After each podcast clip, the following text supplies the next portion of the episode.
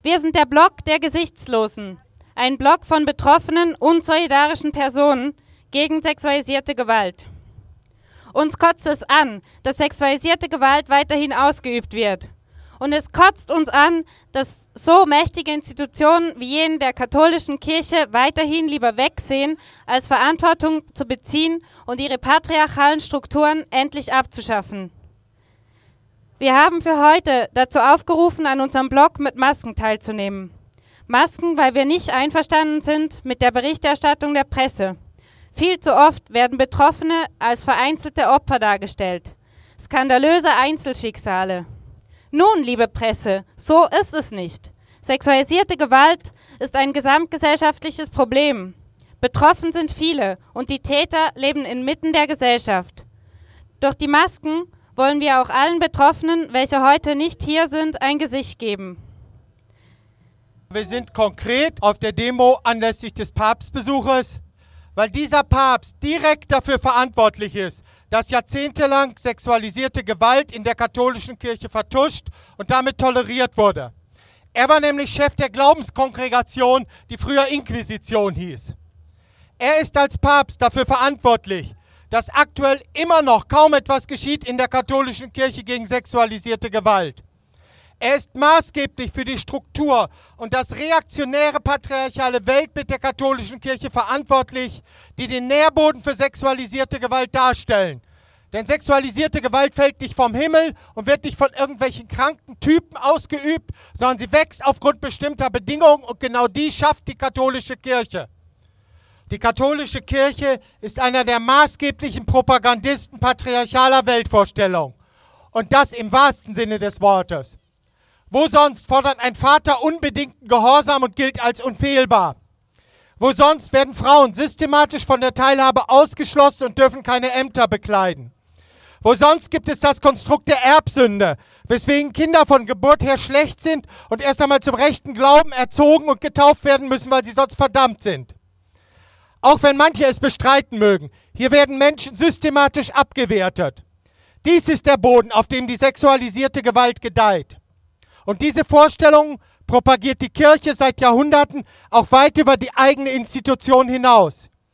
Die katholische Kirche ist nicht nur verantwortlich für sexualisierte Gewalt durch die Würdenträger, sondern auch für sexualisierte Gewalt in den normalen katholischen Familien.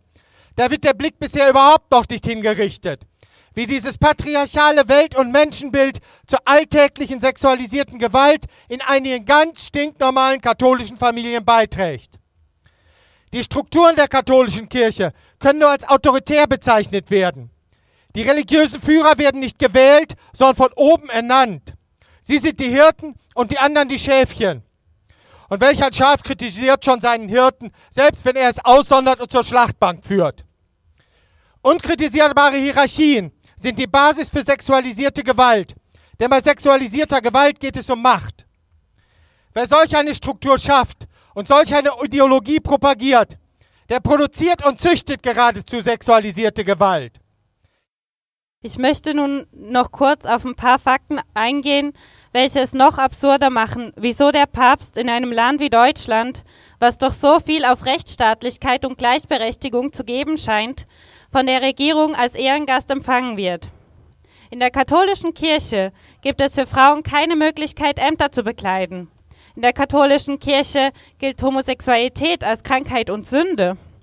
Weltweit ist laut Papst die Evolutionstheorie eine gottlose Lüge und die Erde wortwörtlich in sieben Tagen von Gott erschaffen worden. In der katholischen Kirche gibt es die Verpflichtung zu absolutem Gehorsam es gibt ein eigenes Kirchenrecht inklusive eines eigenen Kirchenstrafrechts, wonach Mord und Völkermord gebeichtet werden können und danach in Gottes Namen vergeben sind. Und so hat bis heute die Kirche keinen einzigen Kriegsverbrecher oder Nazi aufgrund seiner Gräueltaten rausgeschmissen. Hingegen sind reihenweise Leute, welche es gewagt haben, sich scheiden zu lassen, aus der Kirche ausgeschlossen worden. Jährlich erhält die katholische Kirche in Deutschland neben 5 Milliarden Euro Kirchensteuer 20 Milliarden Euro andere Gelder vom Staat. Die katholische Kirche verfügt in Deutschland über ein Vermögen von 500 Milliarden Euro. Sie ist einer der größten Arbeitgeber im sozialen Bereich in Deutschland und in ihrer Gesamtheit einer der finanzstärksten internationalen Konzerne. Wie sieht es vor diesem Hintergrund nun mit Entschädigungszahlungen an die Betroffenen sexualisierter Gewalt aus? Pro Person gibt es maximal 5000 Euro finanzielle Anerkennung, wie Sie es nennen, und es sollen bisher ca. 700 Anträge bewilligt worden sein. Nehmen wir mal an, alle Betroffenen hätten die Maximalsumme bekommen, was bestimmt nicht der Fall ist. Dann wären das also maximal 3,5 Millionen Euro. Allein für den Papstbesuch gibt die Kirche fast das Zehnfache, nämlich 30 Millionen Euro aus. Ich persönlich denke, unser Block auf der heutigen Demonstration ist ein wichtiges Zeichen gewesen.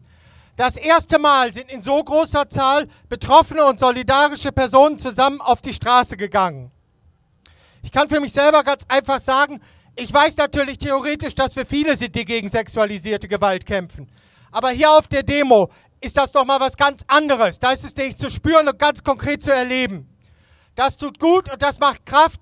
Und dafür möchte ich an dieser Stelle mal euch allen danken. Es hat super Spaß gemacht, dass ihr alle hier wart. Es wird Zeit, dass die Gesellschaft Betroffene anders wahrnimmt. Für das Ende sexueller Gewalt. Für ein Ende aller patriarchaler Kackscheiße